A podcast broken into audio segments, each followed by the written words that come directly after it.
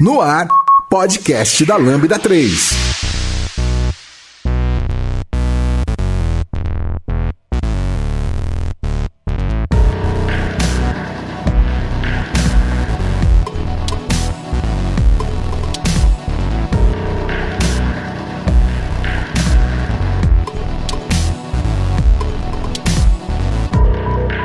Olá, eu sou o Giovanni Bassi, esse é o podcast da Lambda 3 e hoje vamos falar sobre o futuro do emprego. Vai ter futuro do emprego? Vai acabar? O que, que vai acontecer?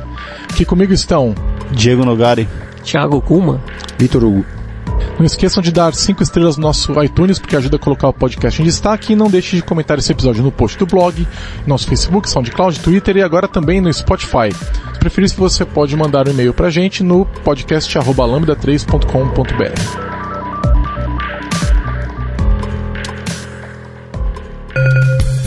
Você conhece a Lambda 3? Além de produzir este podcast, somos referência em desenvolvimento de software, DevOps e agilidade. Gostamos de inovações. Somos um grupo de pessoas apaixonadas por tecnologia e constante evolução técnica e social. Saiba mais sobre nós entrando em lambda3.com.br.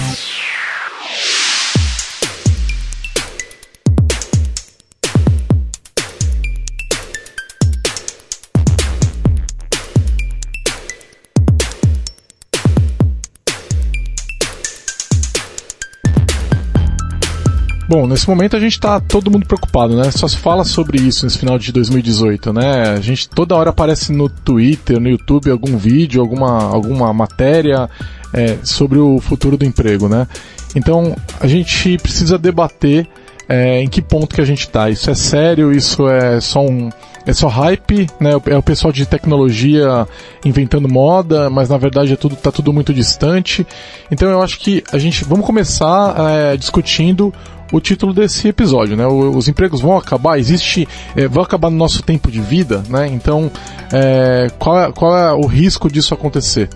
É, futurologistas estão dizendo que é, logo mais não vai ter, ninguém vai ter emprego. Tem, tem vários aspectos nesse sentido. Existe uma visão relacionada a avanço de grandes automatizações dentro da indústria, existe a visão para falar sobre como que inteligência artificial e práticas é, é, e a maneira que a gente torna o trabalho e a tecnologia ainda mais avançada, alguns trabalhos simplesmente vão deixar de existir. Existem visões sobre de que maneira que a gente vai viver no mundo em que, por exemplo, algumas atividades deixam de existir de uma hora para outra.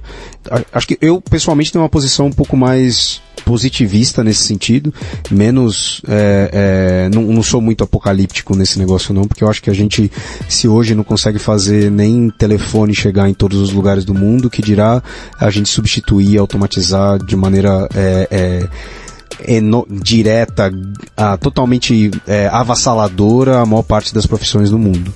Pensando nesse lado que o VH está falando, talvez a gente não consiga colocar o telefone em todo lugar do mundo, mas será que essas pessoas que estão nesses lugares elas estão produzindo, elas estão trabalhando, sendo que elas nem telefone celular têm, nem acesso a certos processos econômicos ou processos tecnológicos? Será que elas estão na, na lavoura e elas vão continuar fazendo isso por mais quanto tempo? É, é, é isso que eu ia falar. O, o, quando você fala que o telefone não chega, né, você tá, basicamente está atendendo a, a necessidade do trabalhador. E é, nesse caso você está atendendo a necessidade do, do empreendedor, do capitalista, né? De quem tem o dinheiro. Né? É bem diferente os interesses aí. É, é, o, às vezes o trabalhador da lavoura, como o Diego falou, não tem é, como recursos financeiros o suficiente para é, interessar que o telefone chegue na mão dele, né? Ao produtor do telefone. Mas a gente está falando de é, interesses do, do, do, do, cara que. da pessoa que tem o dinheiro e decide aonde ele vai. Né? Então, nesse sentido, usa a tecnologia, ele está muito mais direcionado e está muito mais mais próximo de quem é capaz de influenciar, né? Então, um aspecto interessante quando a gente está debatendo sobre essa questão de trazer talvez tecnologia nesses lugares onde é um pouco mais difícil o, o acesso, eu acredito que conforme a tecnologia está evoluindo, o acesso está ficando tão mais simples, tão mais necessário que eu acho que não vai existir esse cenário onde mesmo um, uma pessoa que está trabalhando numa lavoura bem distante não vai precisar porque ela vai ser assistida por uma tecnologia e mesmo que ela não tenha acesso, eu acredito que num dado momento a gente vai equacionar esse problema de, de proporcionar essa tecnologia para essas pessoas trabalharem na lavoura, por exemplo. É, o que a gente vê com o trator, por exemplo, né? Então, Isso, o então, trator, é. Ele, ele é uma tecnologia que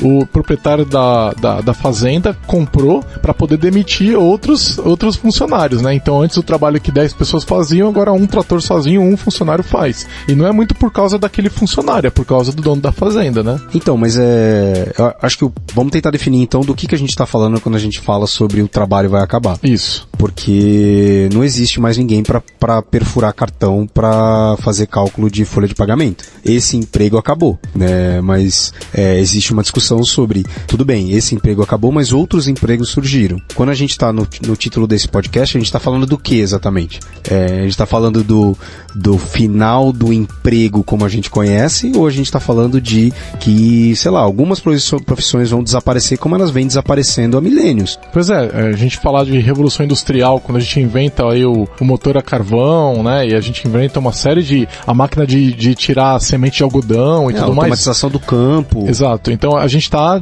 de fato tirando o emprego de um monte de gente. Eu lembro há 20 anos atrás, quando eu fiz faculdade, a gente tinha um cartãozinho lá no Mackenzie, a gente chegava lá e checava na maquininha o, o para saber suas notas, suas faltas. Ainda tem isso lá?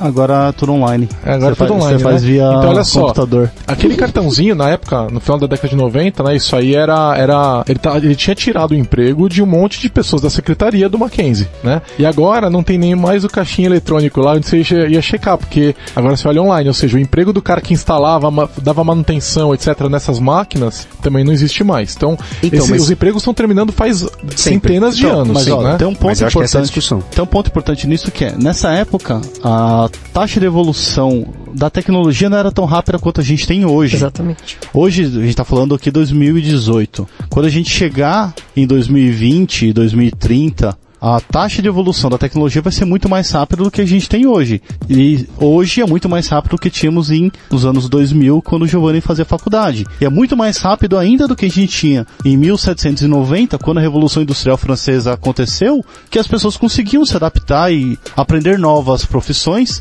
e não se sentir não úteis no mercado, não úteis para fazer alguma coisa. Ou seja, tinha uma reabsorção do mercado. Tinha. O pessoal que perdia o emprego. Hoje em dia é muito mais rápido a taxa de evolução evolução da tecnologia e nós humanos não conseguimos ter essa evolução de aprendizado muito mais rápida.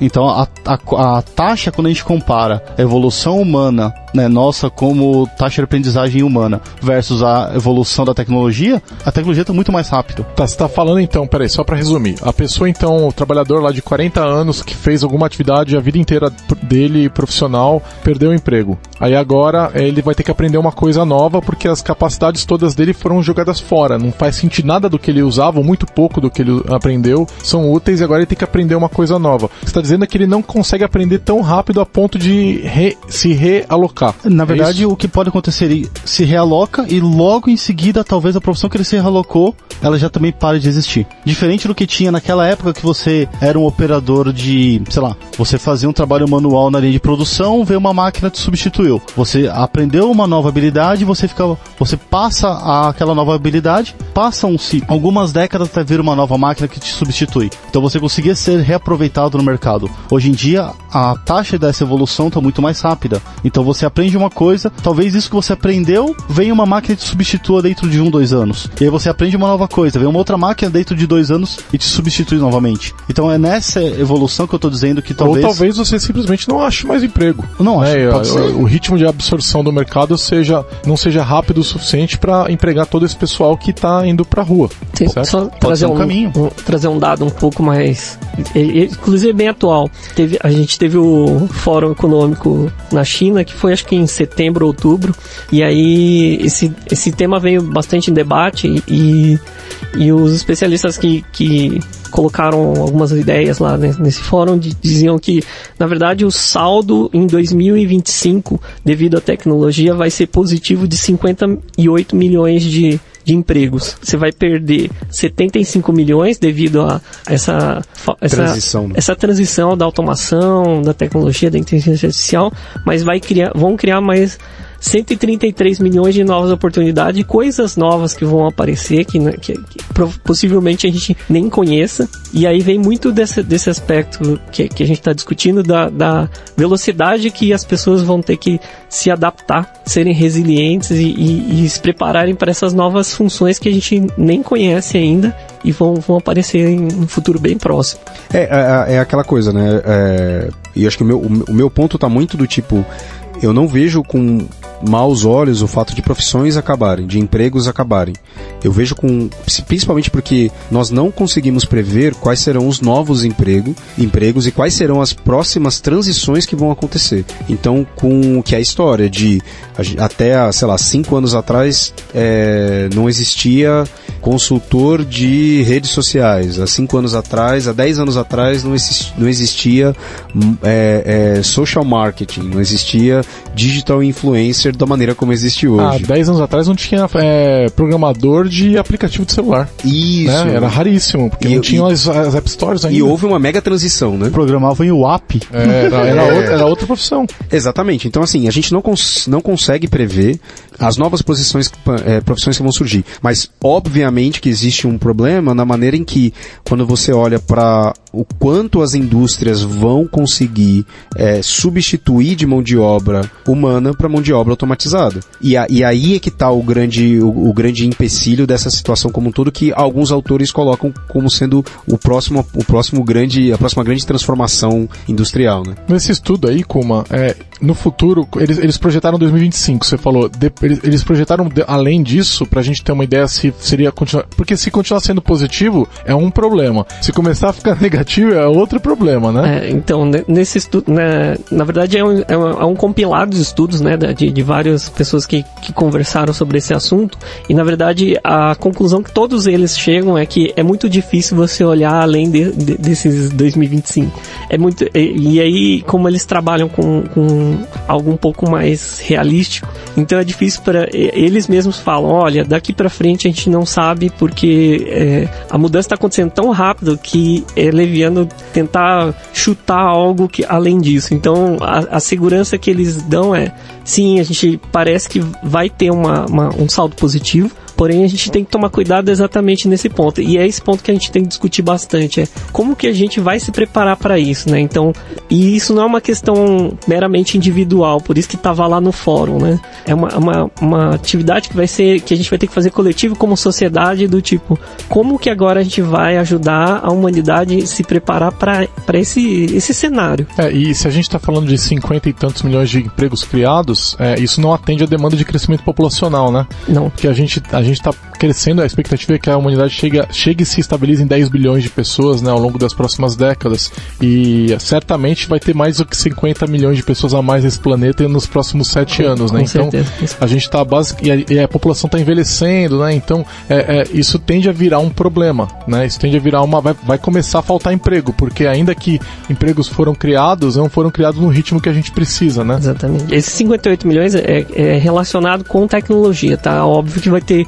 é, um aumento ou diminuição de empregos em outras áreas. É, em relação à tecnologia, ele, ele é essa, esse cenário que, tem, que a gente tem. que nesse momento é um grande problema que a gente enfrenta é, como sociedade brasileira de, de conseguir avançar a maneira a, a atuação no mercado internacional de tecnologia que é justamente não tem gente suficiente né? para deixar para deixar claro não não existe gente suficiente em, em praticamente todos os países mas em especial no Brasil hoje a gente está olhando para acho que 200 mil vagas não preenchidas por ano alguma coisa assim é, de, de falta de profissionais para atuar é, dentro das vagas de tecnologia das mais simples, desde aquelas de a apertação de parafuso tecnológico até as, as mais criativas.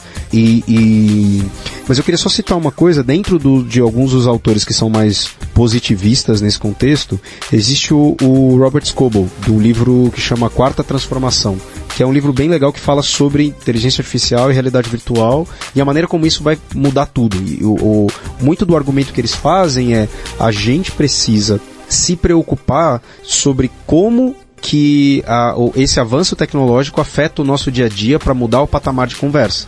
E, mas ao mesmo tempo, ele, ele, ele traça uma, uma posição dentro do, do livro para falar um argumento de que, como a gente não consegue prever o que está aí para frente, a gente também não consegue prever de que maneira que a própria estrutura do emprego vai mudar. Então a gente tem, e um exemplo que ele dá foi o que o Giovanni acabou de falar, a gente tem uma população envelhecendo, a gente tem uma falta real de pessoas para cuidarem da população senil.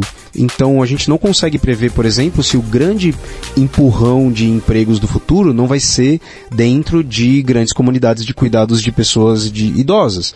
E ele fala sobre essa transformação, né? O cara que ah, instalava o, o, trilho do trem, ele passou a parar de instalar o trilho do trem e foi fazer outra coisa. Né? O, o, o desenvolvedor que era o desenvolvedor Cobol não, né? Cobol ainda tem gente trabalhando tem. no Cobol, né? É, é, mas o, o cara, que, tá, é, o cara que, que tava mexendo no mainframe, que acabou, muitos deles se aposentaram, outros, outros foram atrás de seguir outras é, especialidades. Programador de Ruby que acabou também? Ah, não, acabou, ainda, ainda, ainda, tem na Europa. Tem.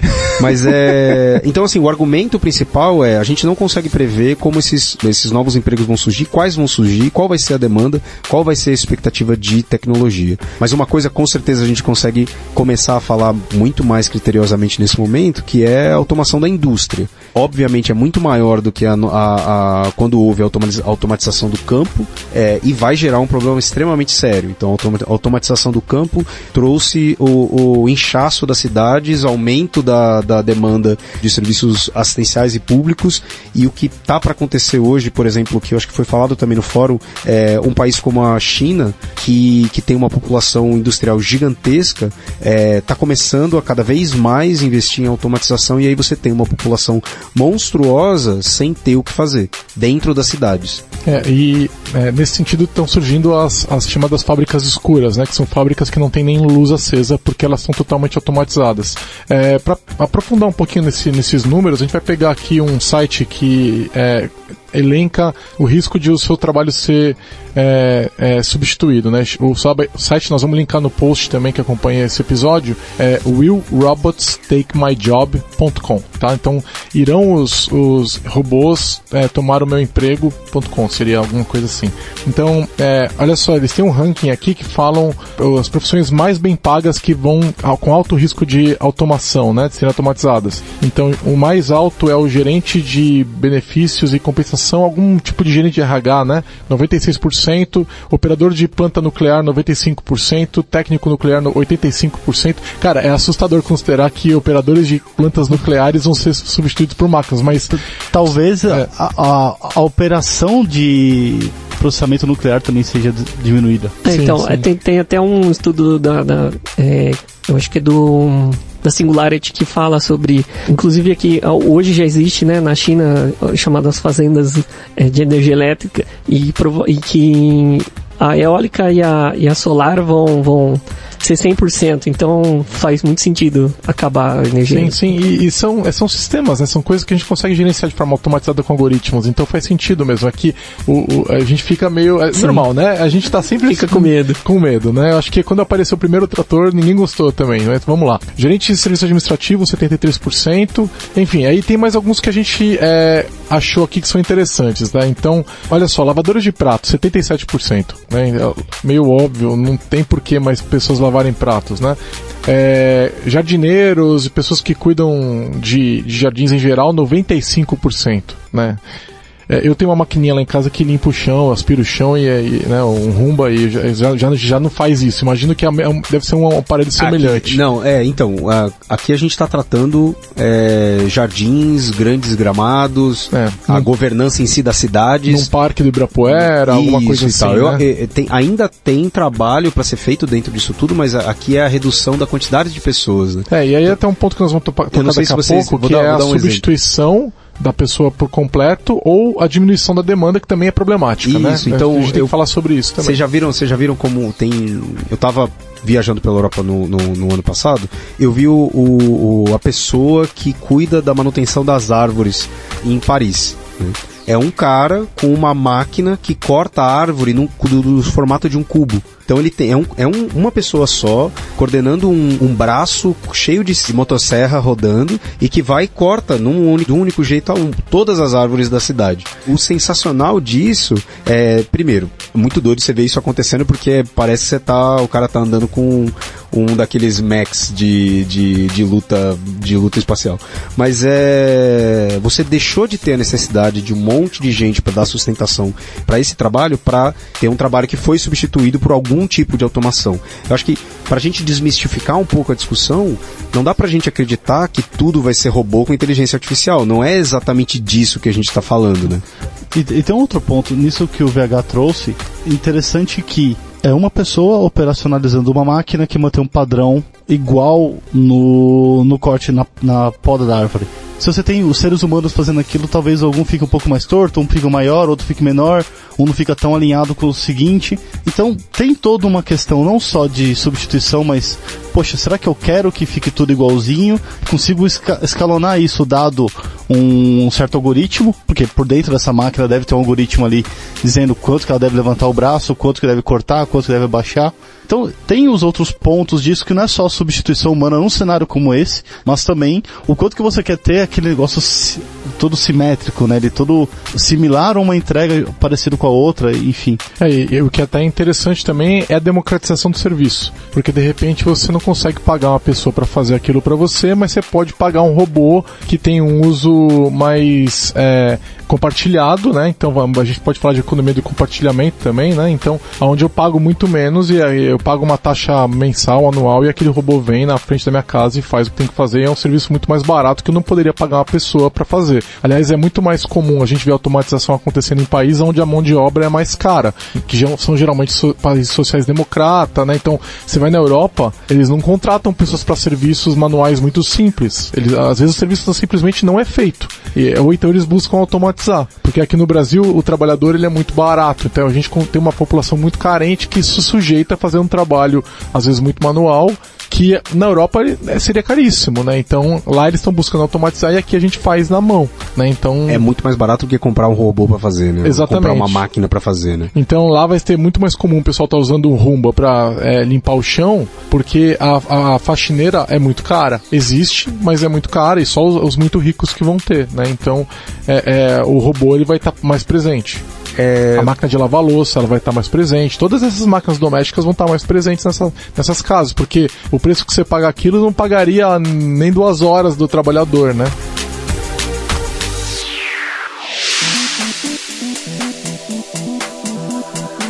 Entre em contato pelo site lambda3.com.br.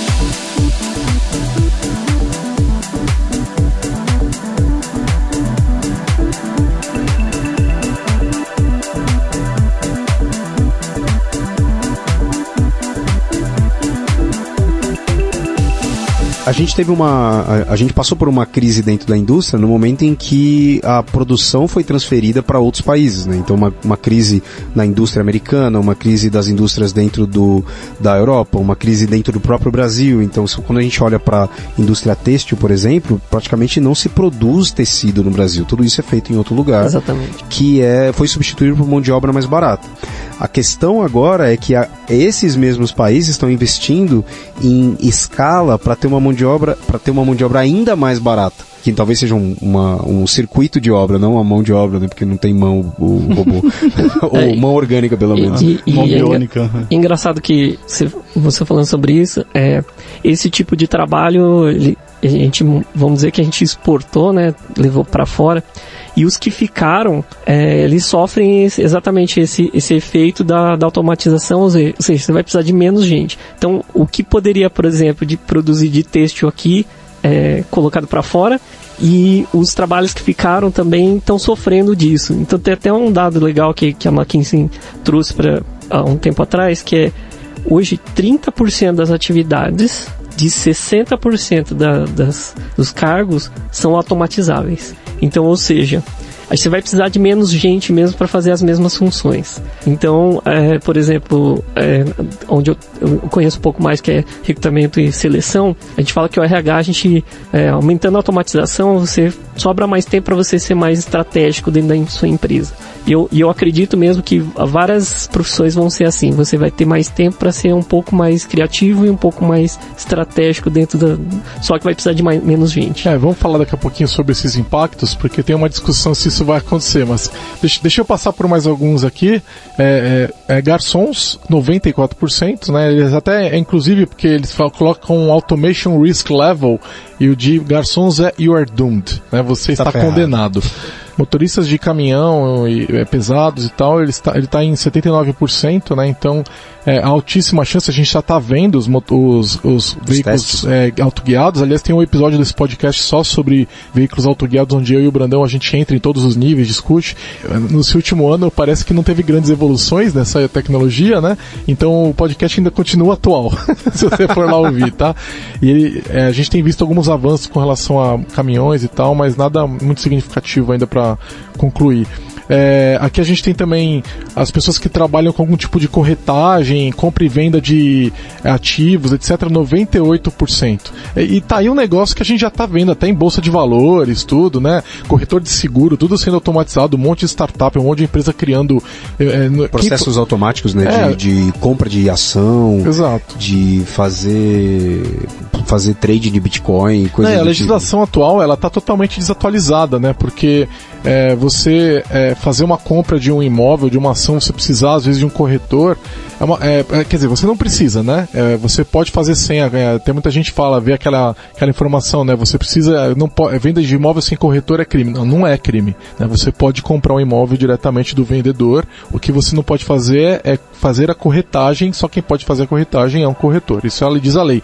Mas por quê? Né? Por que, que não pode ser um software? Por que, que não pode ser um algoritmo? Né? Então a gente começa a ter que é, rever essas leis, porque elas não estão preparadas para o dia de hoje. Então, tem um ponto nisso. Na época que eu trabalhava num site que tinha uh, aplicações voltadas para a área da saúde, de emagrecimento, uh, vira e mexe, o Conselho Regional de Nutrição vinha bater na nossa porta falando que nós estávamos fazendo atendimento, só que numa forma escalar. E a gente não fazia atendimento. O que a gente fazia era entender quais eram algumas características da pessoa e sugerir alguns alimentos para ela, mas não era um atendimento. Então toda vez que o conselho regional batia na porta e falava: "Olha, vocês estão errados, vocês estão infringindo uma lei, vocês não podem fazer atendimento automatizado ou atendimento através da internet, tem que ser um atendimento de um nutricionista presencial" a gente explicava, não, não estamos fazendo atendimento, estamos desenvolvendo um software que atende certas características e tem um processo de inteligência artificial por trás que recomenda certos alimentos para as pessoas, simples assim. Toda vez gerava dor de cabeça porque eles vinham pedindo, não, vocês estão fazendo errado, vocês estão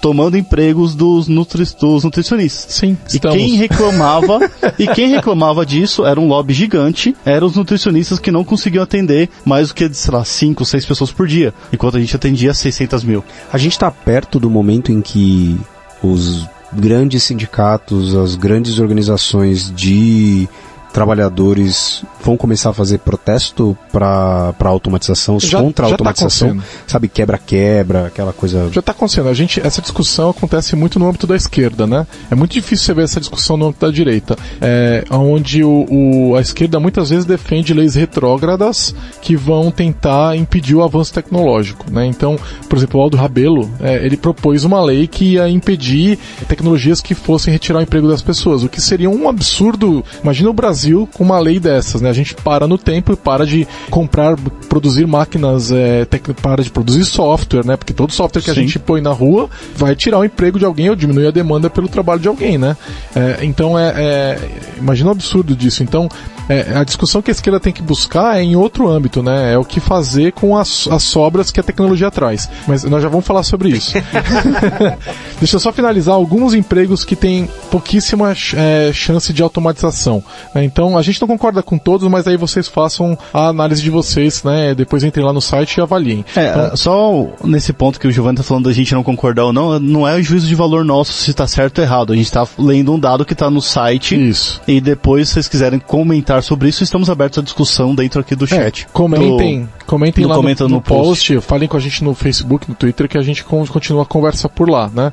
Ou se encontrar a gente em algum evento e tal, vamos conversar sobre isso. Então, por exemplo, gerente de marketing é 1%, é, desenvolvedor de software e aplicativos 4%, farma, farmacêuticos 1%, veterinários 4%, advogados 4% e médicos cirurgiões 0%. Tem programadores também, a gente viu, dependendo de como você classifica programadores, o número sobe para 48%. Quando ele fala de é, desenvolvimento de software de nível de sistema, né, então a gente está falando de desenvolvimento com linguagem de mais baixo nível, a gente está falando de 13%. O número, a chance de automatização cai muito. É, é, dando a minha opinião sobre esses números, essa fonte que a gente está usando, ela está olhando no aspecto de quando e quanto dos profissionais vão ser substituídos por um processo automatizado. Então, por exemplo, é, a gente estava olhando o caso da, de análise de raio-x, né? Pois é, que é, já está acontecendo. Isso, já, então, que já o, tem... a, uma análise automatizada de raio-x já é mais eficiente do que um mais médico precisa. mais precisa do que um médico para encontrar problemas. É, vou, vou linkar um vídeo aqui no YouTube, né, que eu tuitei esses dias, que mostra exatamente essa tecnologia funcionando e ela acerta 81% raio-x e o ser humano acerta 79%. Isso, e aí, e, e esse, e, e, é um ponto, e é um ponto bem interessante da, da fonte se o meu trabalho vai ser substituído ou não, é que é, apesar de que nesse momento, né, do, no, no, no futuro próximo, a gente está olhando de que médicos não serão substituídos, a maior parte das atividades que um médico vai executar serão automatizadas. Então, nesse caso, a automatização passa a ser uma forma de auxílio para a tomada de decisão, que é onde todos esses outros, é, é, esses outros profissões que a gente falou também vão ser influenciadas. Então, não quer dizer que o médico pode estar tá de boas ali tranquilo que ele não vai ser afetado. Não, pelo contrário. Você vai ter a, sistemas que vão conseguir dar os. através dos sintomas, vão conseguir dar o resultado do seu diagnóstico melhor do que você.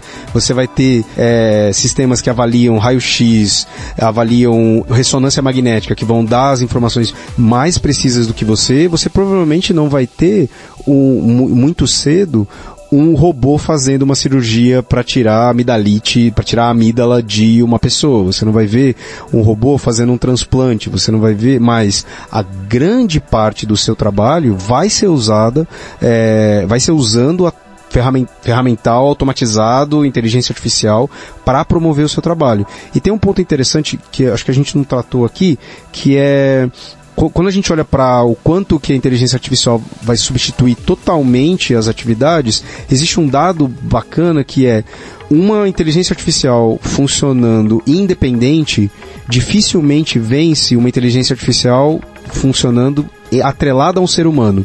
Então existe um, um, ganho de performance muito grande quando você combina forças para que você possa tomar as decisões necessárias. Eles viram isso até em jogo de xadrez. Exatamente.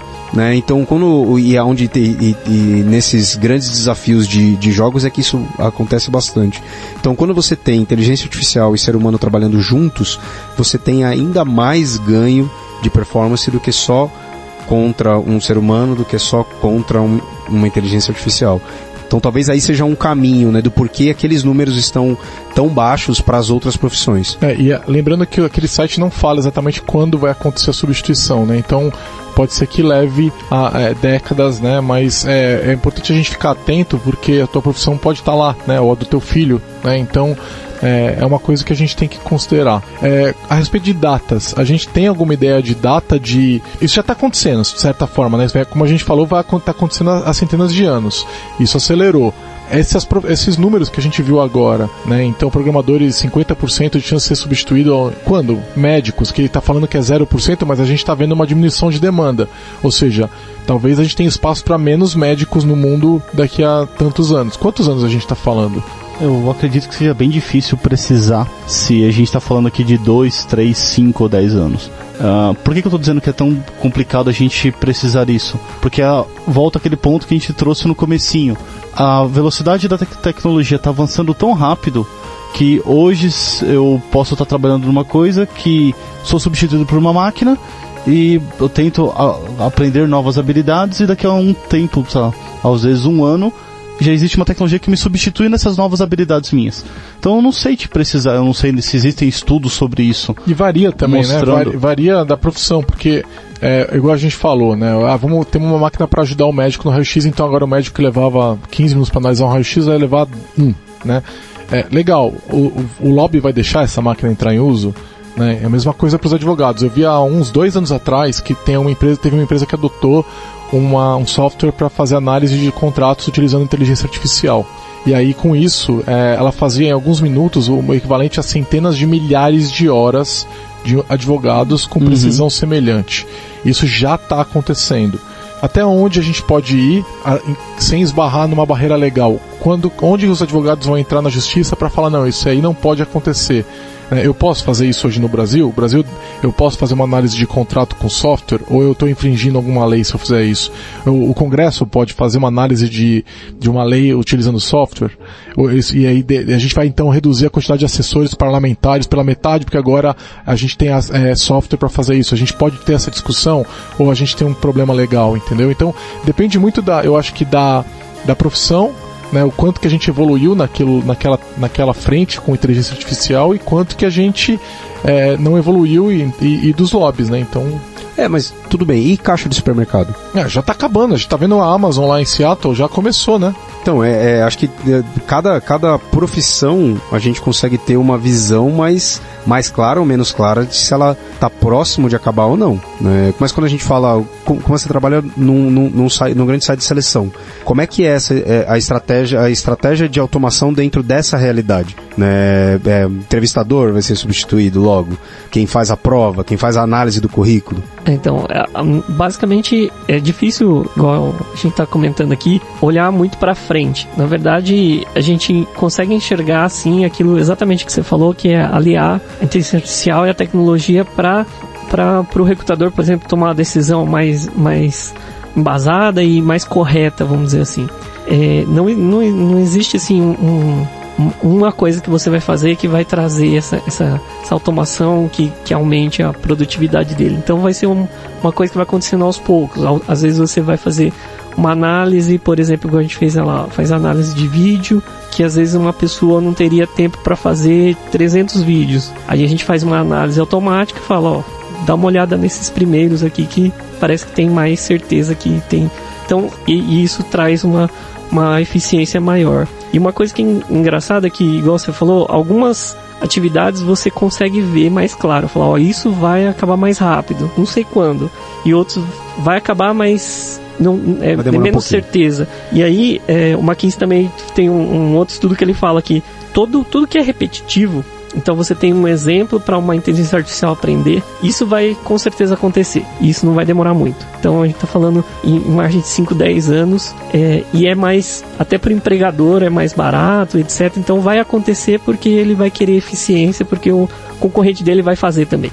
É, e aí tem as coisas, as- a parte legal que a gente tá abriu um pouco para discutir. E outro outro item é que mesmo as atividades que você não faz corriqueiramente, assim, que são meio que imprevisíveis, você ainda consegue automatizar 25%, ou seja, não é porque uma, você tem uma, uma atividade que não é corriqueira, que não é repetitiva, que também você não vai perder. Então, é, um, é, um, é uma coisa que é bem difícil você precisar e você consegue enxergar algumas atividades de algumas funções mais claro que, a, que as outras. Se- Será que é o momento em que, dentro, olhando para nossa área de software, é o momento em que vai ter a volta das ferramentas case inteligentes, em que você basicamente vai dizer quais são as iterações e o que, que você quer construir, ele constrói o software para você? Eu acho que tem um limite para isso, mas eu acho que em alguma dimensão sim. Mas não. Muito não do que a tudo. gente produz dentro do desenvolvimento de software ainda é repetitivo, ou mesmo que seja imprevisível, ele consegue ser modelado de alguma forma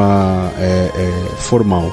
É, eu acredito que uma boa parte do nosso trabalho como desenvolvedores de software vai ser automatizado. Você já, você já tem um monte de coisa desse tipo, né? Você já tem as ferramentas que geram códigos. Não, tem- os, o- os profissionais de infraestrutura, de gestão de infraestrutura, estão sendo estão se perdendo emprego. E basicamente porque isso está sendo feito de forma mais eficiente pelas grandes nuvens. Né? Então, Microsoft, Google e tudo mais, elas estão tirando o emprego desse pessoal. Né? E aí, é, isso nem tem nada a ver com inteligência artificial, tem a ver com eficiência, de escala. Sim. Né? E isso também vai continuar acontecendo mais. Agora, é, quando a gente fala de desenvolvimento de software, fica bem mais difícil. As atividades criativas, em geral, elas são mais difíceis de serem Sim. substituídas, né? Mas hoje você pega no de- desenvolvimento de software, você tem ferramenta que gera código para interação com o banco de dados. O código fica bem ruim comparado com o código humano, mas isso existe. E aí o desenvolvedor de software prefere fazer isso porque tem alta escalabilidade e uma alta taxa de produção do que colocar aquilo de uma forma mais efetiva usando o conhecimento avançado em banco de dados e escrever um código decente. É, Quer dizer hoje- que o N-Hibernate acabou com o emprego dos DBAs. Não, eu quero dizer que N Hibernate escreve código bosta. Não, olha só, calma, calma, vocês estão sendo muito técnicos aqui. É, existem ferramentas chamadas de low code também que ajudam isso daí e tal, e a gente está falando de softwares que fazem algum ju- ajuda de escrita de código há muitos anos, mas até hoje a gente não atingiu um- esse momento, então a gente está falando de futuro ainda, né? Então, é, basicamente o que a gente está dizendo para quem está ouvindo é pesquise um pouco é, antes para entender o impacto sobre a sua profissão específica, certo? Porque não dá para ter uma média de data, assim como os percentuais variam também, é, variam também os- as datas onde as coisas vão acontecer ou não.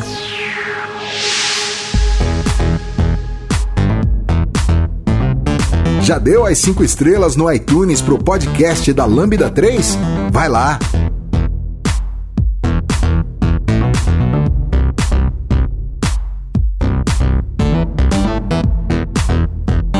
Aí eu queria falar um pouquinho sobre os impactos sociais, né? Então a gente já falou, já tocamos em vários aspectos, e eu acho que aí é onde o negócio começa a esquentar. Então a gente já explicou que está acontecendo, é inevitável, vai acontecer para um monte de gente, né? E agora eu quero, quero saber o seguinte: a tecnologia vem proporcionando é, o aumento de qualidade de vida dos seres humanos há, há muito tempo, né? A gente atribui grande parte da, do momento que a gente está, onde, a gente, onde uma pessoa de classe média, né, ou até classe média baixa, ela vive muito melhor do que vivia uma pessoa rica do século XVIII. E isso, em grande parte, a gente atribui à tecnologia. A tecnologia é a responsável por trazer a gente até aqui, né? Então, essa pessoa hoje, ela tem um tratamento de saúde, é, no geral, um tratamento de saúde, de o tempo que ela gasta no- na, na- fa- fazendo coisas é, manuais é muito menor, ela tem acesso, a, ela, ela consegue tomar banho, ela tem água encanada, ela tem tudo, em- a vida em geral dessa pessoa ela é melhor quando a gente compara com 200 anos atrás. Né? E a tecnologia é o grande, é a grande responsável por isso. No momento a gente está falando que essa até mesmo a tecnologia vai começar a causar problemas para uma parcela da população, porque ela vai começar a gerar ganhos que não vão, talvez não voltem para essa população como um todo. É E é isso que eu quero tocar. Quando eu tiro o emprego de alguém, né, então é, meu- você fala desse jeito, você, né, programadores estão sempre tirando empregos dos outros. É, é o que a gente faz, né? É, quando você produz uma tecnologia, isso acaba tirando o emprego de alguém ou diminuindo a demanda por aquele emprego. Então a pessoa que trabalhava 8 horas no negócio, ela vai poder trabalhar 4. Pode acontecer várias coisas a partir daí, né? Então Kuma falou, não, agora a pessoa pode focar de uma maneira mais estratégica. Uma delas, né? É, é, exatamente. Então, aquela pessoa que antes estava apertando parafuso, agora ela não precisa mais apertar parafuso, ela vai fazer uma outra atividade que é mais criativa, mais inteligente, a vida dela tá melhor, a empresa usa ela melhor e tal. O que pode acontecer também é a empresa virar e falar agora, não precisa mais apertar parafuso, na rua o teu salário agora vem pro meu bolso, né? E aí esse dinheiro vai parar basicamente na- na- no bolso do dono da empresa. E a gente tem uma pessoa desempregada. E tudo bem, ela vai achar emprego apertando parafuso em outro lugar ou fazendo uma outra atividade em outro lugar. Ela não vai achar emprego. Então, É, o que, que acontece o- com esse, nesse mundo? a quantidade de pessoas sem emprego passa a ser, deixa de ser o problema de uma única empresa e passa a ser um problema da, da sociedade, da, da, né, do país, da cidade, do município onde, onde essa, isso aconteceu. Né? Então, se hoje, por exemplo, uma fábrica qualquer, uma montadora qualquer recebe, resolve automatizar 100% da produção, você vai ter um monte de cidade no Brasil que simplesmente a cidade vai acabar. Porque não vai ter gente lá pra. é, é, as pessoas que estão lá não têm emprego, não têm o que fazer, não estão não tão dentro da. não estão mais inseridas dentro da sociedade porque elas perdem o poder de compra que elas tinham de uma hora para outra. Eu acho que aí tá o grande desafio, né? Que como, como que a gente vai se preparar é, ou qual o impacto que isso vai gerar na maneira como a gente escolhe o, as escolas que a gente cria, na maneira como a gente se prepara para as ações sociais que a gente, que a gente define e, e como que a gente enxerga uma população inutilizada em idade produtiva. Isso é deixar bastante claro, né? Tem um autor, o Yuval Noah Harari, que escreveu aquele Sapiens, Homo Deus, e agora ele publicou um livro recentemente chamado 21 lições para o século 21. E ele põe uh, alguns elementos nesse livro, ele é um livro que eh, essas, esses 21 capítulos eles têm uma conexão entre um e outro, mas se você quiser ler ele independente, você consegue ler, não tem problema nenhum. Mas um ponto que ele levanta nisso daí é essa parcela de pessoas que vão ficar inúteis e elas vão se sentir inúteis para a sociedade, como, qual que é a nossa obrigação com elas? Como que nós faremos para que essas pessoas não se suicidem, para que essas pessoas não, não saiam fazendo um monte de besteira porque elas não têm nenhuma perspectiva de, de vida, elas não se sentem úteis para a sociedade. Como que a gente consegue trabalhar nisso? Não, assim, só, só para falar um pouco mais que isso já está acontecendo também, tá? É que as coisas vão ficar piores, mas olha só, se você olhar hoje a questão de concentração de renda renda é, e de ativos, você vai ver que hoje é pouco um, gru um grupo pequeno de pessoas tem em mãos mais da metade de todos os ativos do planeta. Né? Então, o que tem acontecido ao longo desses últimos séculos, né, foi uma essas sobras de eficiência elas estão ficando na mão de poucas pessoas. A questão que a gente está falando agora é talvez é, o, os muito ricos não precisem mais desses intermediários, certo? Então esse, essa parcela que já detém hoje metade da, dos ativos globais, o, ela, ela faz uso né, do, da classe média em geral para controlar o trabalho como um todo, certo? E o que a gente está falando é que ela talvez não precise mais dessa classe média, entendeu? É, que muito do que ela, essa classe média faz, gerente de RH, é, programador, né, diretor de empresa, diretor de empresa, não vai precisar mais, certo? Então a gente remove o intermediário e esse dinheiro vai para a mão dessas mesmas pessoas, certo? E aí, mais, aí reiterando a pergunta, essa pessoa que era o diretor financeiro de uma empresa há 30 anos, né? Então super capacitado, MBA, não sei o que lá, alguém vira e fala assim, ó, tem aqui um algoritmo que faz o seu trabalho melhor que você. E não adianta procurar emprego na empresa do lado, porque eles também têm. A gente comprou, todo mundo comprou. Baixamos no Git. É. Essa discussão é, é bem legal e é bom que cada vez mais a gente discuta isso, porque o tempo tá passando e a gente daqui a pouco não vai ter mais tempo para discutir, só para executar, né? Sendo que a gente acha que já tá meio atrasado. É, e essa questão vem um pouco desse, desse lado de pensar na sociedade. Eu vou só dar um exemplo aqui do, de uma coisa que aconteceu muito parecido, que a TNT, né, que é, que é a, de comunicação, ela automatizou uma, uma boa parte de, de uma atividade que ela tinha lá e ela ia mandar muita gente embora. Então ela ficou com esse problema, esse dilema. Então foi uma, uma, uma, coisa que a empresa encarou como um problema dela e não do, da pessoa que foi mandada embora. Então ela pegou e lançou um desafio no Vale do Silício lá falou assim para startups: como é que eu resolvo esse problema? E jogou para eles, para startup. Se vocês resolverem, eu compro a ideia. E aí acho que eles investiram, não sei, acho que é um bilhão de dólares ou algo parecido. Eu, eu, eu sei que é bastante dinheiro.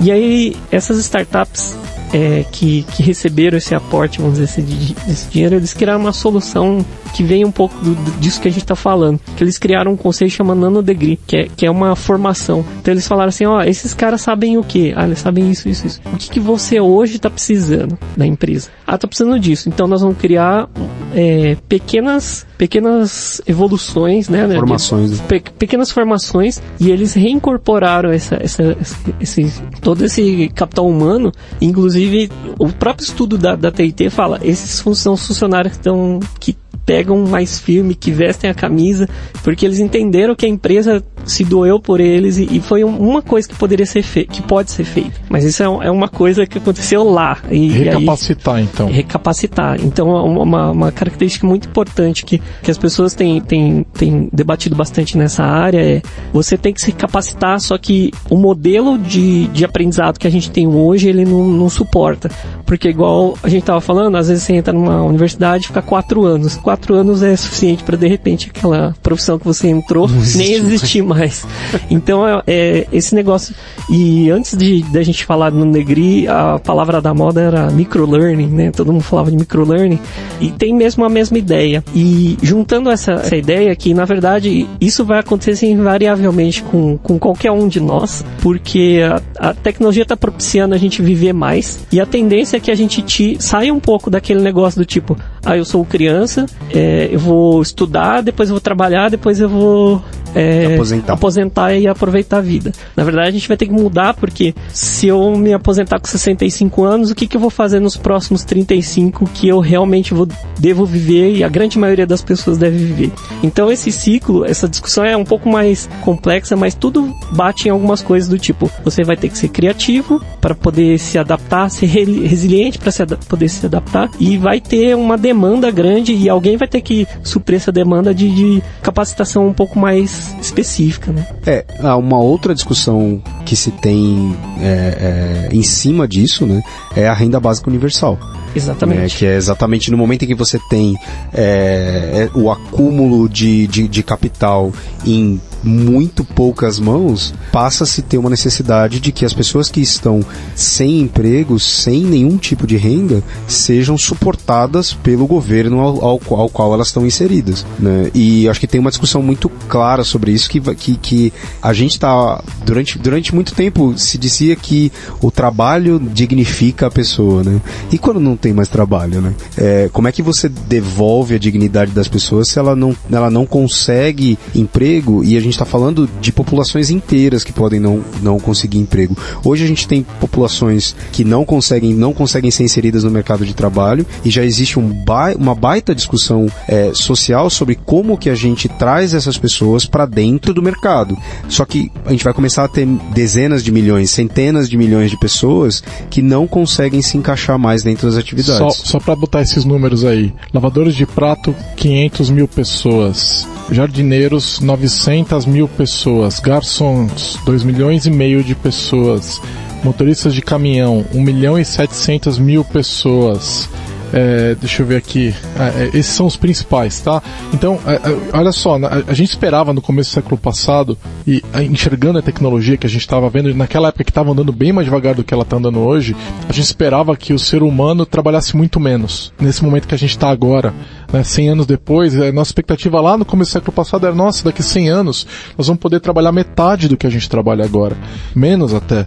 E o problema é, a gente, uma grande parte, a gente concentrou renda como nunca, né? Então, isso roubou uma parte da possibilidade. Então, se a gente está falando que mais da metade da- dos ativos estão na mão de poucas pessoas, já daria para estar trabalhando menos. O problema é que esse dinheiro está parado. Está parado na mão de poucas pessoas, né? E, e a gente agora vai começar a acelerar isso ainda mais, ou seja, as pessoas vão ficar desempregadas rapidamente, em milhões de pessoas, né? Então, na hora que o- os caminhões autônomos estiverem na rua, a gente e aí é, homologados no, no mundo inteiro, a gente está falando de 2 milhões de motoristas, né? Mas some a isso os motoristas de táxi, Uber, Cabify, etc, que vão também perder o emprego, porque se o caminhão já está na rua, o táxi também já está. Então, é, é, o que, que a gente faz é, com essas pessoas? O programa de renda universal, eu acho que ele é legal, mas ele tem um problema de exatamente não dar aquela visão para a pessoa de trabalho, ela está parada.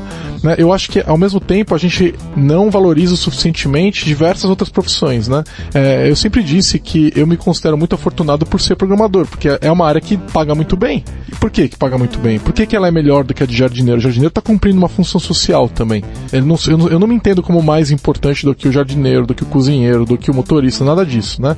Mas a sociedade decidiu me pagar mais que essas pessoas. Será que não está na hora da gente olhar para essas pessoas e falar, você tem uma importância social? Por exemplo, a gente tem é, uma, uma cultura do músico que se o músico não explodiu, ele não tem dinheiro, ele tá ferrado. né? Então, se você é uma Beyoncé, se você é um Metallica, você tem dinheiro.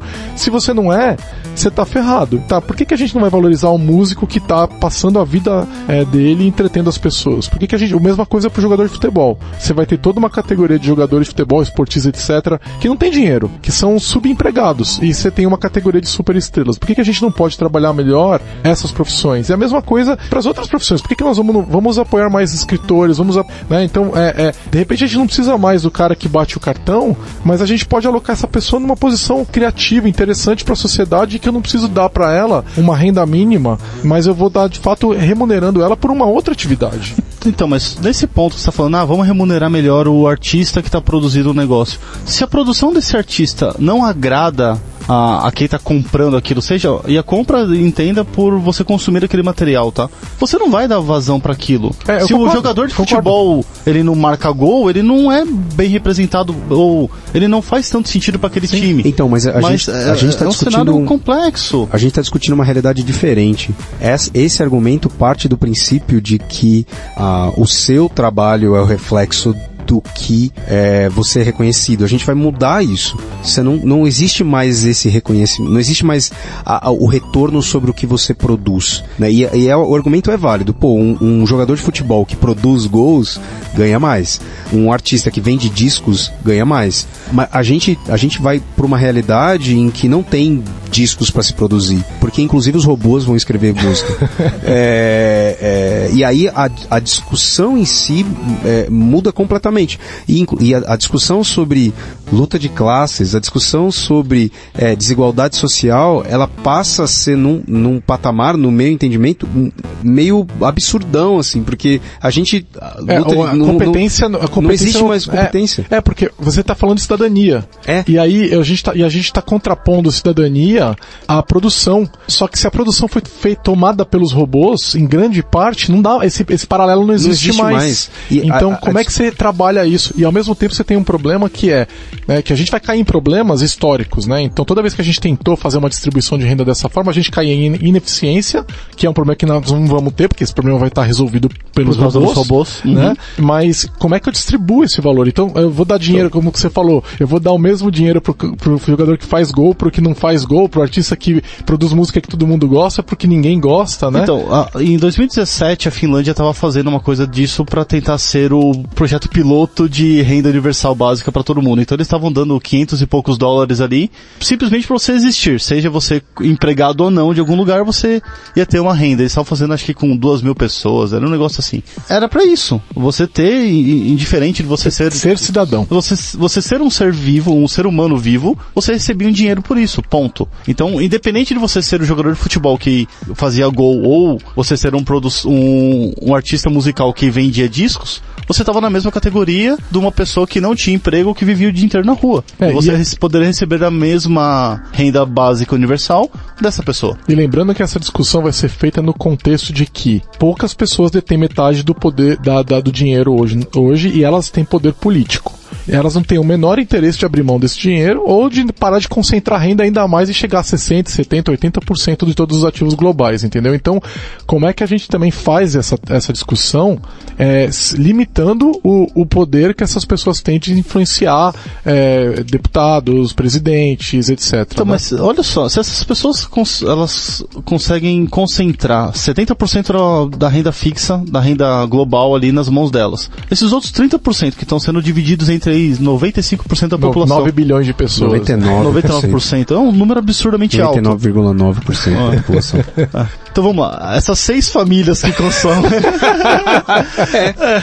E aí, o que acontece? Nós, como cidadãos, não temos acesso a dinheiro para poder consumir os produtos que eles fabricam. É, esse é outro problema. Não, então, mas eles é vão entrar real. no cataclisma Isso é um também, problema real. que é uma questão de tempo até eles falarem assim, meu, sim, não tem mais como vender. Não, no alto Exato. ganho, então, existe uma, uma discussão sobre a, a produtividade em si, dentro dessa realidade, de que muito, alguns, a maior parte desses produtos vão ser simplesmente de graça, porque o, o nível de escala a eficiência de produção vai colocar o, o valor dos produtos virtualmente Por exemplo, no zero. remédio por exemplo. Remédio pode ser uma coisa que a gente aprende a desenvolver com a ajuda de IA, não precisa, né? Então uma grande parte desse, desse trabalho pode ser feito com IA. E, e a propriedade intelectual. E, exatamente. Então por que que a gente vai cobrar por remédio? Hoje, hoje nos Estados Unidos, né? Defende-se tanto os Estados Unidos nesse país atualmente, mas o sistema de saúde deles é extremamente problemático, onde a pessoa ela, ela toma uma facada e não vai no hospital, né? Ela não toma um remédio porque é muito caro. Então, será que a gente não, isso não é uma questão de dignidade humana, onde talvez esses pontos a gente vai falar assim, olha, é, esse aqui, esse aqui a gente não vai cobrar, como é na Inglaterra, por exemplo. Na Inglaterra, o remédio, não, o teu tratamento tem preço fixo. Não importa o, o tratamento, você rece, saiu com uma receita do médico, chega numa farmácia e fala, ó, esse aqui, preço fixo em libras, entendeu? Então, é, talvez a gente caminhe nessa direção mesmo. Agora, é, é uma discussão onde a, a, os pontos de mérito vão ficar super complicados, né? O próprio capitalismo é colocado em, em, em jogo, né? Então, é, como que a gente mantém as pessoas motivadas? Como que gente, existem, como que as empresas vão existir? Os meios de produção vão ser privados? É, é, vão ser públicos? O que que significa? Esse é um mundo é, e assim, falar de meio de produção público é uma coisa que, assim, você vai ter problemas. Cuidado, calma. É, vai ter problemas muito graves, né?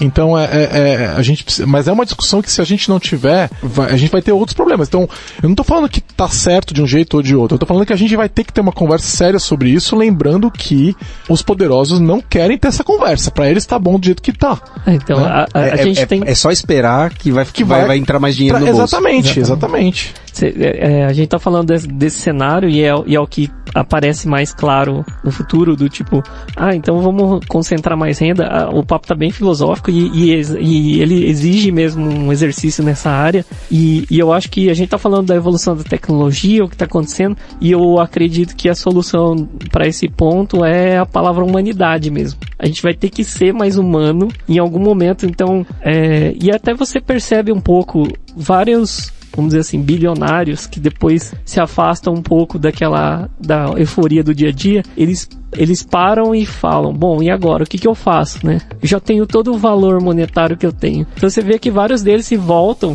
e, é- e é como você vê. né? e exa- exatamente. Então eu acredito que a- a- é, vai falar mais alto a humanidade e a gente vai ter que ter essa discussão sim e, e, e conforme a gente tava falando, que tudo fica um pouco, é, vai ficando mais barato e aí até a produção de comida, assim, hoje ela já é suficiente para Sim, Para há, todo há mundo. décadas ela já é, É. suficiente. e só falta o problema de, de, de mesmo dividir. É, Mas distribuição. será que os bilionários estão fazendo filantropia ou Ainda indenização? Então, olha só, essa, É indenização. É, indenização essa é questão da, da produção de alimento, tem um podcast do pessoal da Lociência, que são biólogos da USP que falam sobre várias coisas bem interessantes, e um deles falou sobre essa questão do, da, de alimento, distribuição de alimento, eles falaram que hoje é produzido aproximadamente 123% do, do quanto é necessário de alimento. O problema é a distribuição. O problema é que esse alimento não chega na ponta. Daria para chegar, só que você perde uma parte na produção, você perde uma parte no transporte, você perde uma parte na, no armazenamento disso, e isso não chega para todo mundo. É, e lembrando que também, é, eu falei de um lado da discussão e agora eu vou falar do outro. Então, a gente, primeiro quem tá da esquerda gostou, agora eu vou falar que o pessoal da direita também vai gostar. Então, é pra- tem pra todo mundo. Então é o seguinte,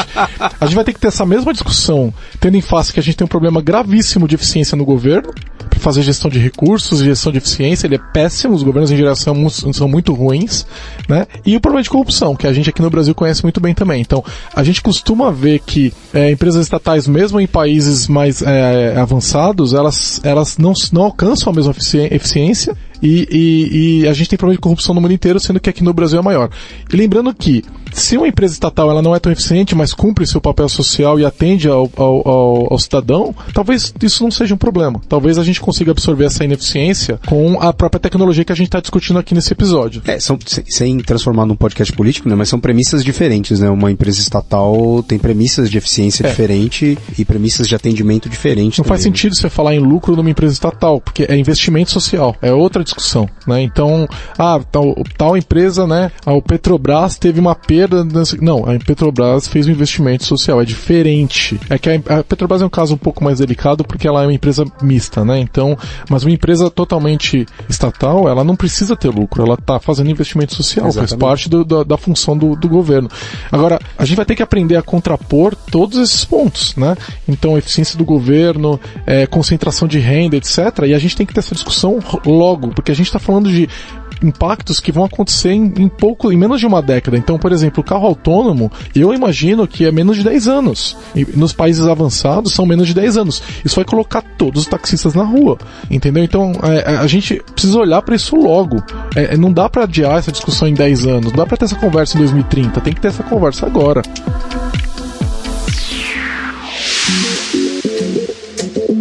Ouça o podcast da Lambda 3 no seu aplicativo preferido.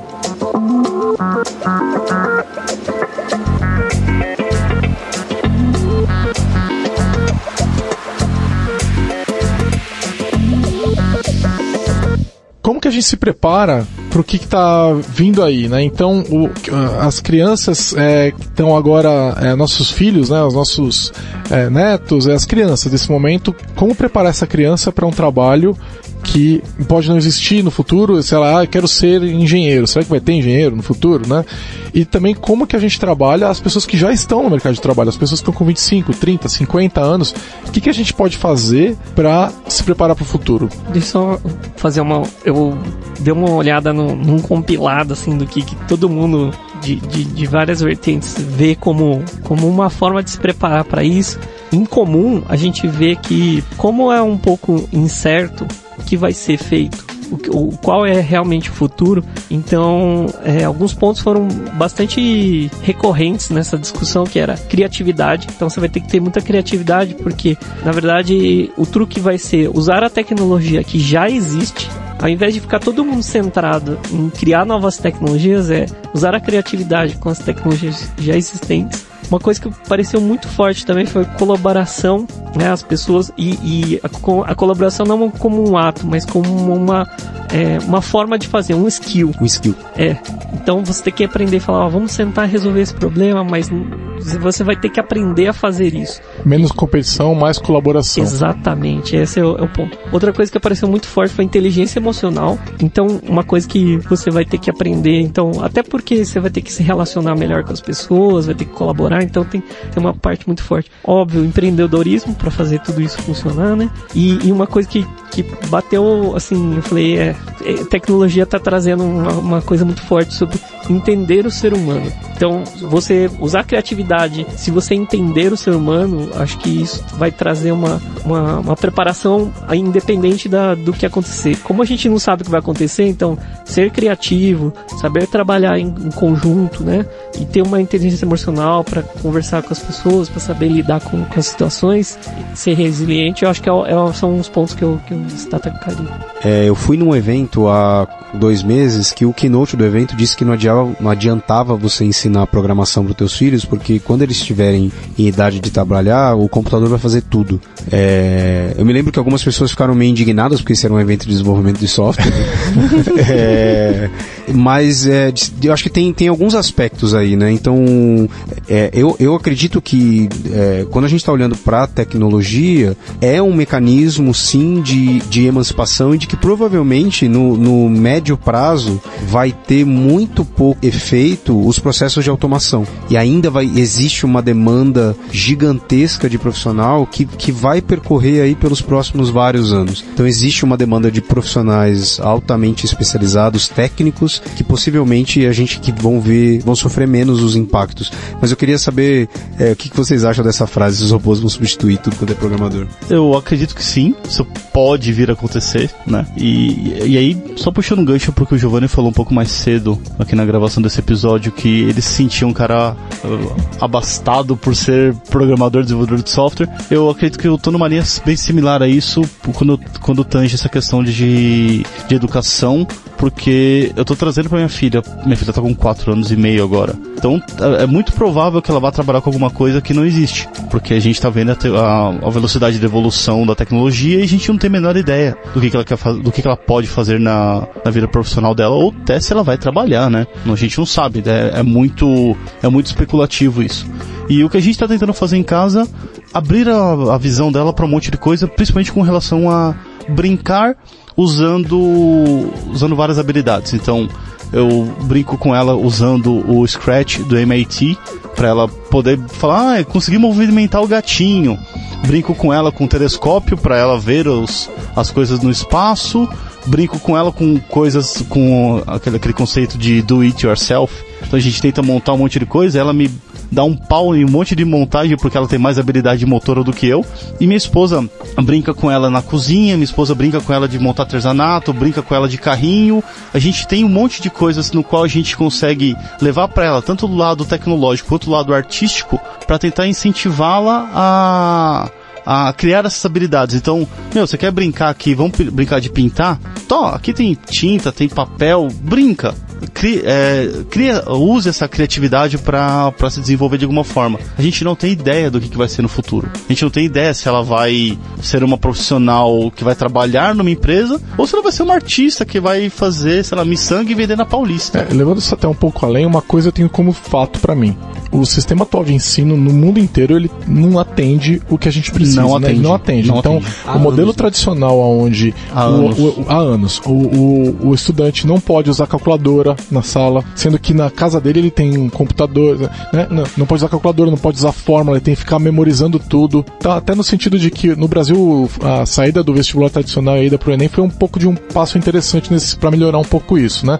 Mas o, o formato tradicional, onde o professor ele é um pico de luz né? E os alunos são é, estúpidos que estão é, sendo iluminados por ele, não faz nenhum sentido para mim, né? É, é, o, o, a gente está falando de uma época onde o, o professor ele tava como se cada aluno tivesse com um copo vazio e o professor estivesse passando com uma jarra de água e enchendo um pouquinho, né? É, e hoje não é mais assim. Hoje eles, hoje é uma torneira, é uma, é uma mangueira que tá, uma cachoeira. Eles já estão todos inundados e o copo deles está debaixo d'água, entendeu? E eles, e eles, o que eles têm que saber fazer é entender o que é aquela informação toda, separar o joio do trigo, não cair em fake news, entendeu? Saber entender, é, elaborar sobre as informações que ele já tem, dispensar é, as coisas que não interessam e escolher as que interessam, se concentrar e conseguir atuar de forma mais focada por algum determinado tempo, porque hoje o mundo desfoca a gente. Você está trabalhando, de repente toca o celular, alguém te comenta alguma coisa numa rede social, é, é, alguém te liga, alguém te manda um WhatsApp, você não consegue trabalhar, então essa também é uma habilidade. Então, é, não é o, o, modelo tradicional onde, onde o aluno é obrigado, primeiro, a aprender 500 mil matérias geografia, história, biologia, química, física, não sei o que lá. Isso não faz sentido mais hoje em dia para mim. Eu acho que tem que ter uma liberdade maior acadêmica, né, até o ensino médio. É, uma, não vou dizer uma especialização, mas alguma escolha, né, alguma direção para as pessoas, alguma onde, onde a gente precisa de alguma direção de já que tem a ver com a aptidão da pessoa, né? Então, se a pessoa gosta de cozinhar, então que ela tenha aula sobre cozinhar. Se ela gosta de tocar um instrumento, que ela toque uma, um instrumento se ela gosta de matemática, que ela tenha acesso à matemática de forma mais aprofundada. Eu fiz o meu ensino médio no, no último ano nos Estados Unidos e eu, eu, era obrigado a cumprir lá nos Estados Unidos, né, no estado de Connecticut, que foi onde eu fiz, você era obrigado a cumprir determinado número de créditos de ciências. E você podia fazer isso fazendo uma aula básica de biologia, uma aula básica de química e uma, uma aula básica de física ao longo de, de, dos três anos. Então você podia fazer três anos totais de alguma coisa ligada a essas ciências. Só que, e a mesma coisa era para matemática, a mesma coisa para é, inglês e idiomas em geral. Só que se você só fizesse o básico de tudo, você não se formava. Então você era obrigado a aprofundar em alguma coisa ou em várias coisas, fazer pequenos aprofundamentos, entendeu? Os alunos que realmente gostavam dessas áreas de ciências faziam química básica, química intermediária, química avançada biologia básica, biologia intermediária, biologia. Os caras faziam anos de, biolo, de, de ciências, e inclusive o último ano na escola que eu fiz dava a oportunidade de você aprender em nível superior. O último curso era um, tipo um, um crédito, ele te dava crédito numa universidade, se você fizesse. Um crédito acadêmico. Um crédito acadêmico para a universidade. É a mesma coisa que acontecia em matemática. Eu fiz uma aula de cálculo integral de nível superior no ensino médio lá. Né? Eu não fiz a de biologia, tinha uma de biologia também que não tinha a menor capacidade de fazer aquilo. Mas é muito legal você poder se especializar, e já, porque o, aluno de, de 16 anos, ele já sabe mais ou menos quais são as aptidões dele, ele sabe o que, que ele quer estudar. Eu tenho adolescente em casa, eles me falam toda hora. Por que, que eu tô tendo saber, que saber fórmula de Bhaskara? Por que, que eu tô tendo que saber a, a, a, a balanceamento de química? Né? E eu não vou usar isso na minha vida nunca. Né? E eu entendo eles, eles não vão mesmo, né? Bhaskara, eu, eu uso Bhaskara umas três vezes por dia, vocês. É, duas. então são essas duas coisas, né? Falar de currículo, né? E falar de forma como que a gente prepara esse pessoal pro, pro futuro, né? Será que matérias como filosofia não ficam mais importantes? Com certeza. Né? E geralmente as aulas de filosofia são tão ruins nas escolas, elas são terríveis, elas são chatas, não, entediantes. Eu tive, eu tive aula de filosofia em colégio público, foi sensacional. Então, a única que eu me lembro do colégio público foi essa. Eu, eu tive em, em colégio público também e foi horrível, era uma tortura. e eu adoro filosofia, cara. Só que a minha professora era terrível, era uma senhora muito velha que não sabe, não, ela, ela tinha bastante conhecimento, mas não sabia de, de, de dialogar com, aquilo na, na, com criança com de 16 anos. É, dialogar aquilo pro público dela. É, exato. É, é a mesma coisa, você pega um professor, você fala, ah, vou estudar aqui, sei lá, cálculo, vou estudar álgebra, e você não tem aplicabilidade para aquilo. Se você vê uma fórmula que tem uma parábola no seu gráfico, você fala, puta, pra que, que eu vou usar esse negócio? E o professor não te explica que talvez na, na base de um foguete, para ter maior propulsão, você consegue mexer na inclinação de uma certa. ou da. deixar essa, essa parábola mais aberta ou mais fechada, né, para você ter mais força de propulsão, você não vai entender para que serve aquilo. Só que o professor não está capacitado para fazer isso. Eu estava ouvindo um podcast da professora Adriana Valho da aqui do Mackenzie e ela estava falando, no ensino médio, o, o, o ensino de física ele é dado por alguém que conhece de ciência. E aí ele vai ficar focado muito em, em fórmulas, porque geralmente é o professor de biologia que dá aquele, aquele, aquela disciplina. O ensino de física deveria ser num laboratório. Só que montar um laboratório para ensinar essas crianças é caro. Caro e as instituições não têm dinheiro para isso. As públicas não têm e as particulares têm um pouquinho ou outro de instrumentos que podem suportar esse tipo de cenário. Então, assim, é, é complicado. No pior dos cenários, é muito difícil você lidar com isso, com esse ensino de ciência. E essa possibilidade, quando você tem a capacidade de tentar des, é, despertar essa curiosidade na sua criança dentro de casa, você está conseguindo avançar num cenário que outras pessoas não estão. Você está de alguma forma ou outra tentando gerar um bem-estar, tentando dar um passo a mais do que o, o próprio ensino tradicional faz. Ou seja, e, e, ao mesmo tempo a gente está falando isso, os pais que estão nos ouvindo agora estão pensando assim, mas se eu fizer isso, meu filho não passa no vestibular, né? Porque ele vai ser testado numa prova do ensino para poder entrar na universidade que vai cobrar que eles tenham esse pensamento quadrado. Como é que resolve essa equação? Porque não dá, a cabeça da, da, da criança, do adolescente, ela tem, tem limites, ela não dá para é, você obrigar ela a fazer toda aquela decoreba, toda aquela, né, aquelas fórmulas e ao mesmo tempo ter toda essa liberdade. Como é que a gente resolve isso? Como é que um pai escolhe uma escola, por exemplo? É muito difícil, certo? Eu, é, pra mim é difícil eu, falar sobre isso porque eu, como, eu como é professor é universitário, eu tenho as minhas Suas brigas ressalvas. internas com isso, então não posso nem é, falar. É, é, outro podcast, tem pessoas que não conseguem escolher a própria escola, porque não tem condições da, da, da, da escolha. Ainda mais essa, né? É, e, e a, gente, a gente vai ter um monte de discussão de, de, nesse contexto quando tiver, tem 50 milhões de pessoas sem emprego no Brasil. E aí, o que, que a gente faz? Então a gente deixa isso para um futuro podcast. Então, e quem já está no mercado de trabalho e está aí com seus 40 anos de vida produtiva, porque a gente não vai aposentar, né? Então, o que, que a gente faz? É, quem está nesse momento num, numa das profissões de alto risco tem que começar a, aprender a programar, é isso? Eu, eu, eu, acho que quando, quando você chega um pouco mais, assim, você tá um pouco mais maduro, você entende, e uma tendência que tem aparecido muito é você se reconectar e entender que você faz algo que tenha valor. Então você começa a achar propósito. Apesar da, das vezes você pensar, não, mas o cara está desempregado, mas ele começa a, a, procurar não só a parte de emprego, não só a empregabilidade, mas também um foco, algo que, que, que leve ele a, a, a, ganhar mais que dinheiro, né?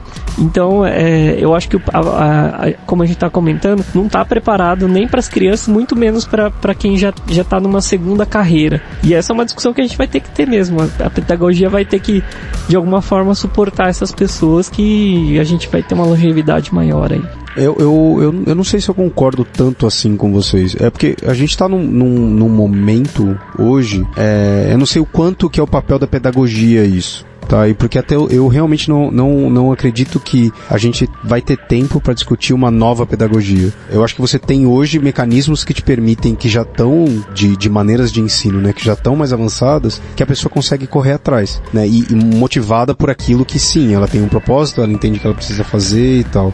Hoje, se você se conecta com algum tipo de atividade, você gosta dessa atividade, você entende como sendo algo que você é, é, tem muito interesse e tal, se identifica, você pode buscar todo todo tipo de informação disponível, muitas vezes de graça para você online, se você tem acesso, e provavelmente se você está ouvindo podcast você tem acesso. Eu não sei se cabe aos, aos professores, aos líderes de ensino começar a repensar isso por agora, porque não tem tempo, né? Se você está aí com 20 anos de mercado, que nem provavelmente nós aqui temos, está na hora de você é, é, repensar o que você o que você espera dentro da tua própria carreira, buscar uma formação e fazer uma nova graduação e tal, talvez não seja a melhor opção nesse momento. Talvez seja entender qual é o propósito que você está e começar a correr atrás de, de, de formações e de informação que vão te ajudar a decidir no futuro. Tá, o que não dá então é se você está numa carreira de alto risco de automatização, tem aí mais expectativa de 30, 40 anos de trabalho, o que não dá para ficar parado, certo? Vale a pena, vai ter que investir alguma coisa, pode ser que uma graduação seja o caminho, pode ser que não, né? E aí então depende muito do perfil. Né? Tem gente que aprende sozinho, fazendo cursos, um curso online qualquer, gratuito, pago, seja o que for. Tem gente que precisa estar na sala de aula para aprender. Então, então são perfis psicológicos diferentes, né? Então as pessoas vão aprender de formas diferentes. Então a dica que fica para todo mundo que está numa profissão com alta chance de automatização é se mexe não fica parado. E escolha um caminho, né? Dá uma, dá uma aprofundada no.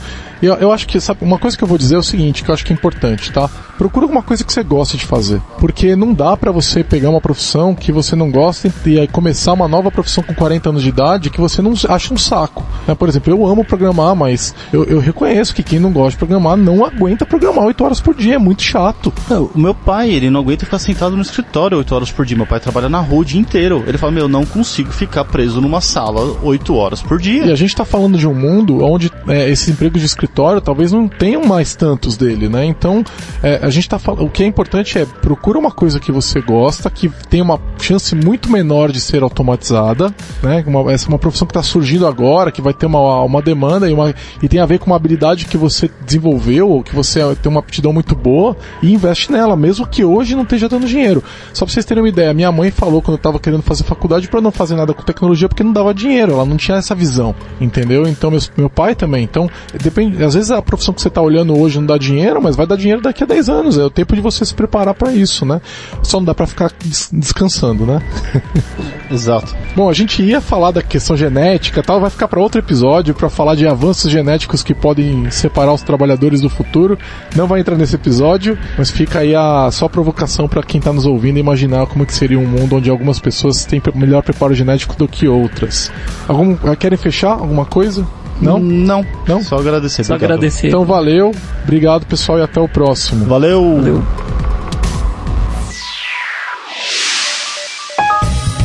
Você ouviu mais um episódio do podcast da Lambda 3.